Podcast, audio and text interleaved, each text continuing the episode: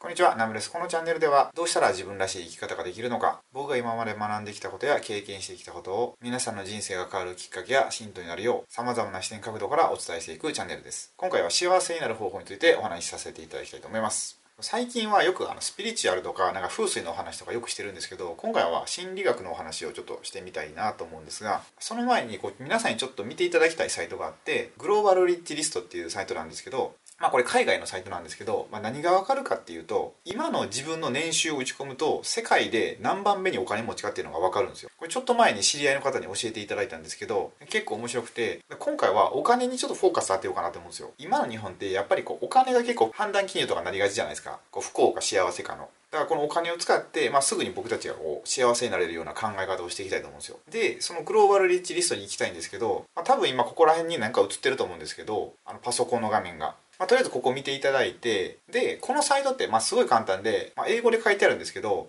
まあ、打ち込むのが、まあ、この国ですよねで。国を打ち込んで、で、あと自分のお給料を日本円で打つと。でそうすると、まあ、こんな感じで出てきますね。で、これ今打ち込んだのが、一応これ今2020年に動画撮ってるんですけど、日本人の平均給与を売ったんですよ。441万円。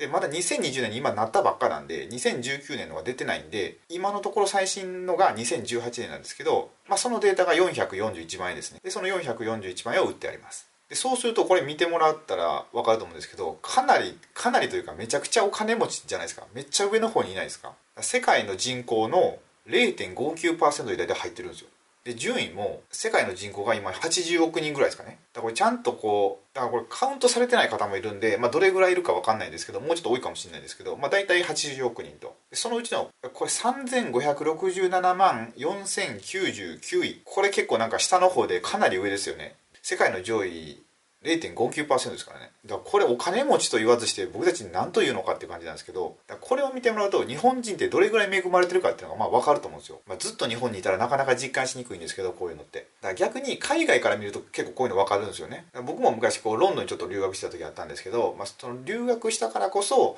外から日本を見るからこそ日本の良さが分かるみたいな。日本にずっといたら、まあ、それが当たり前なんで何も分かんないですよね。だからこの日本の素晴らしさだけじゃなくて何かの魅力に気づこうと思ったら絶対対象がいるんですよ比較する。でそれと比べてこのものはどうなのかみたいな。っていうことでこのサイトはすごい日本人がどれぐらいまあお金に恵まれてるのかっていうのがまあ分かるサイトだと思ってこうご紹介させていただいてるんですけど。あちなみにこのグローバルリッチリストの URL はこの動画の説明欄この下の方に貼っておくのでまたよかったらご自身の年収とか売ってみて見てみてください。でこのお金のことなんですけど僕昔こう起業したての頃って、まあ、ビジネスセミナーにいろいろ行ってたんですよね。でその時にめっちゃよく言われたのがこう日本の人口の上位3%に入りましょうみたいな。それが大体成功者って言われてるんですよ。だから月収100万とか年収1000万は最低でも目指しましょうとか。でお金と時間を自由に手に入れましょうみたいな。そんなことをよく言われてたんですよね。なんですけどもっとこう広い目で見たらもう余裕でその上位3%で余裕で入ってますよね。全世界の上位1%で入ってるんですよ。こんなに幸せなことはないなって思うんですよね。でちなみにこれねどっかで聞いたんですけどもうね日本人に生まれた時点でもう生まれながらに3億円をもらって生きているみたいな、まあ、それぐらいすごいまあ僕ら恵まれてるんですよ。この動画を見ていただいてる方ほとんど日本人だと思うんですけど、まあ、中にはこう日本語がわかる外国の方いらっしゃるかもしれないんですけどだから言ってしまえば 日本人で生まれた時点でもう勝ち組なんですよね、まあ、この勝ち組っていう言い方もちょっとどうかと思うんですけど、まあ、かなり幸せってことですよ。でこのお金なんですけどもうね欲の皮が突っ張り出したら、まあ、果てしなくて、まあ、どんだけでもお金稼ぎたいってなるんですけどでもどんどんお金を稼いでって、まあ、行き着くのがアーリーリタイアだと思うんですよね、まあ、アーリーリタイアっていうのが、まあ、若くして成功したらもう早々に引退してどっかで隠居するみたいな、まあ、そういうのがこの資本主義の最終のゴールとかになっちゃってるんですけど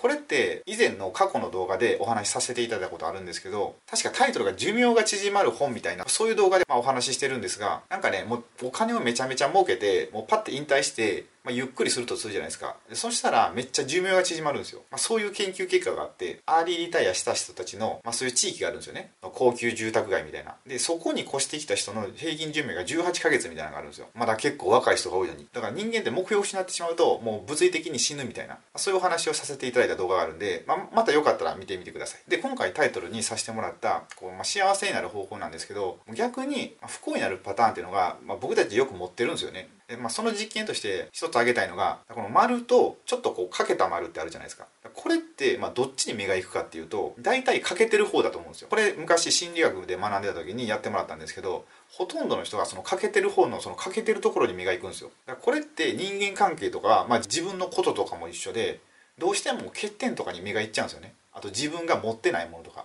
お金がないとか健康がないとかこう恋愛運がないとかなんかこうないところばっかりに目がいっちゃって自分は不幸だって思い込んじゃうんですよね。だからそうじゃなくて自分が持ってる方に目がいくと、まあ、すぐ幸せになるんですよ。これね昔アメリカの心理学会の、まあ、ダニエル・カーネマンか誰かが言ってたと思うんですけど人間が幸せになるのはもう一つしかなくて感謝と自由だけが必要と言ったんですよ。だから感謝っていうのは何かを持っていることにもありがたいと。感謝の反対が当たり前なんで当たり前と思ったら何の感謝も生まれないじゃないですか。で感謝が生まれなかったら幸せになれないみたいな。で需要がま受け入れると。そのさっきの丸と欠けている丸だったらその欠けているところも自分で受け入れると。だから欠点ばかりに目がいくんじゃなくてその欠点も含めて自分だと。そうやって全部受け入れられたら本当に幸せになれるみたいな。だからね僕昔これやってたんですけどなんか一日感謝できることをノートに10個バーって書いていくんですよ。毎日毎日。で、できるだけ昨日のこととは被らないことを書いていくんですよね。で、そしたらね、3、4日経ったらもうなんかなくなってくるんですよ。感謝することが。